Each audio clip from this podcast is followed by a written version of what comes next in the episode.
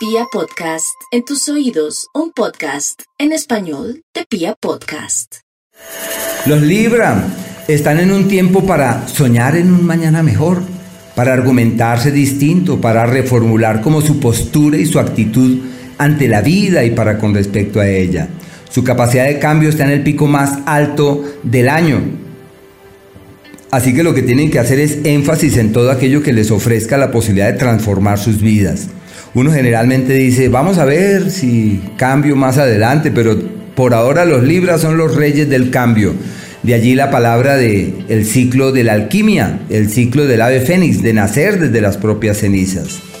Y un tiempo perfecto para firmar, legalizar, acordar cosas con terceros. Se favorecen las sociedades y los asuntos jurídicos que estaban allí pendientes. Todo eso evoluciona muy bien. En el área de la pareja, si hay acuerdos económicos, lo demás funciona perfectamente.